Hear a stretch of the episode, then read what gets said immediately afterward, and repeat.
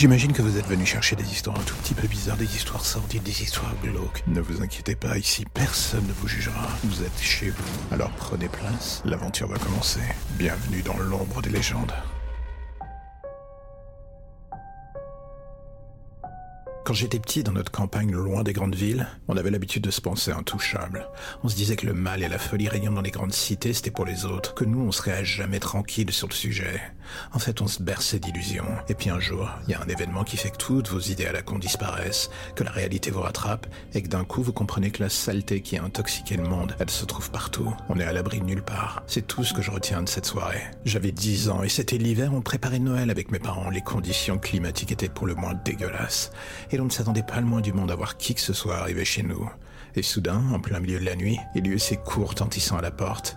Cette femme et son jeune fils qui nous demandaient s'ils pouvaient utiliser le téléphone de la maison. La femme était tombée en panne à moins d'un kilomètre. Impossible de rester dans la voiture avec le temps. Elle était venue chercher de l'aide. Mon père et ma mère les accueillirent sans sourciller. Et là, je me souviens encore de l'attitude bizarre de l'enfant. Apeuré et craintif, il cherchait sans cesse du regard celui de ma mère. Sa mère, à lui, semblait pressée de trouver un moyen de continuer leur trajet. Autant l'enfant était triste, autant ce qui se dégageait d'elle aurait dû tout de suite nous alerter. On me demanda d'aller dans ma chambre en attendant que mon père trouve une solution pour la voiture. Mécanicien, il proposa d'aller voir lui-même, nous laissant ma mère et moi avec l'enfant et cette femme. C'est ici que tout dérapa 30 minutes après que mon père soit parti, et alors que j'étais à l'étage avec l'enfant, j'entendis des bruits de lutte, suivis de cris. Quelques secondes après, ma mère arriva en courant dans ma chambre, un couteau à la main. Elle se barricada avec nous. Des bruits et hurlements arrivèrent non loin derrière elle. La femme tapait toutes ses forces sur la porte. Elle voulait la défoncer. C'est là que je compris. Ce n'était pas la mère de l'enfant. Elle l'avait kidnappé. Le téléphone était au rez-de-chaussée. Impossible de prévenir la police. L'intensité des coups redoublait la porte semblait prête à craquer quand une détonation retentit. Et l'espace d'un instant, tout s'arrêta. On n'entendit que le bruit d'un corps s'affaissant sur le sol. Les secondes qui suivirent me parurent durer une éternité avant que la voix de mon père ne finisse par retentir. Il était revenu en trombe. Pourquoi? Parce qu'il avait découvert la voiture de la femme. Et surtout le fait qu'il y avait un cadavre dedans. Celui de la vraie mère de l'enfant. Lorsque la police arriva, nous découvrîmes que la femme était une patiente d'un hôpital psychiatrique,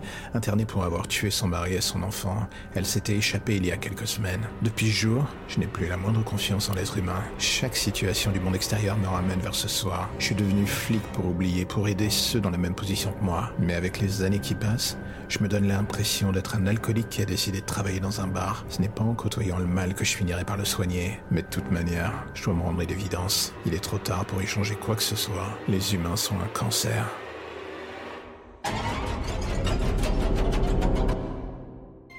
Cela fait trois heures que les flics me demandent encore et encore ce que j'ai vu ce soir-là. Trois heures qu'ils me posent les mêmes questions et que je vois les mêmes regards s'abaisser sur moi. À la fois plein de mépris et de certitude. Le genre de celles qui disent que je me fous de leur gueule. Ils ont tout pourtant dans les mains. Ils ont les bandes vidéo qu'on a filmées dans cette station de métro abandonnée. Ces images, ils les ont tous vues. Ils ont vu cette chose. Alors pourquoi aucun de ces enfoirés ne me croit? Ils me disent que Solène dans la pièce d'à côté a avoué que c'était un montage et qu'on essayait de faire le buzz pour nos vidéos à la con comme ils disent. Mais je sais qu'elle n'a pas dit cela. Elle a vu la même chose que moi, elle a vu ce monstre. On avait entendu parler de ces meurtres, de ces disparitions et de tous ces événements plus ou moins bizarres qui se déroulaient depuis des mois dans le métro parisien. Alors oui, on a voulu voir. Oui, on voulait en faire une vidéo, on n'était pas les premiers. Et c'est sûrement ce qui les fatiguait à la longue. Mais cette chose qu'on avait vue, elle traînait un cadavre. On n'était pas fous, un putain de cadavre. Et ces abrutis continuent de pas nous croire. Ils nous prenaient pas au sérieux alors qu'on leur avait fourni les preuves. Ils avaient tout sous le nez. J'avoue, je savais plus quoi dire ou penser ou quoi faire du coup. Ce n'est finalement qu'une heure plus tard que ces connards changèrent de ton. Un coup de téléphone les avait ramenés à la réalité.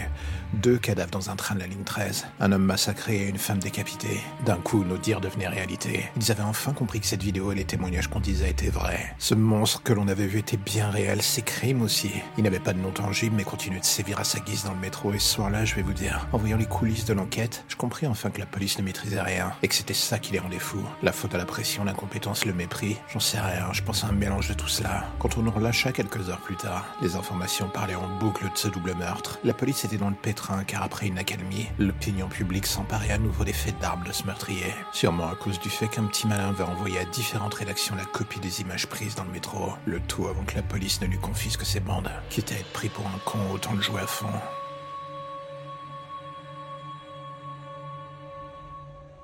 Et voilà, c'est la fin de l'épisode du jour. Si vous êtes du genre à soutenir le projet, eh bien, allez faire un tour dans le lien en début de description. Vous verrez que dans ce dernier se trouve l'intégralité des informations nécessaires pour aider le projet. Le soutenir, en parler, partager, s'abonner. Tant de choses à faire, tout cela regroupé en un seul lien. J'ai envie de dire, c'est magique. Alors n'oubliez pas, si vous aimez ce podcast, abonnez-vous, soutenez-le, parlez-en. Vous pouvez le faire dans l'ordre, à l'unité ou comme vous le voulez en fait d'ailleurs. À bientôt mes chers auditeurs de l'ombre.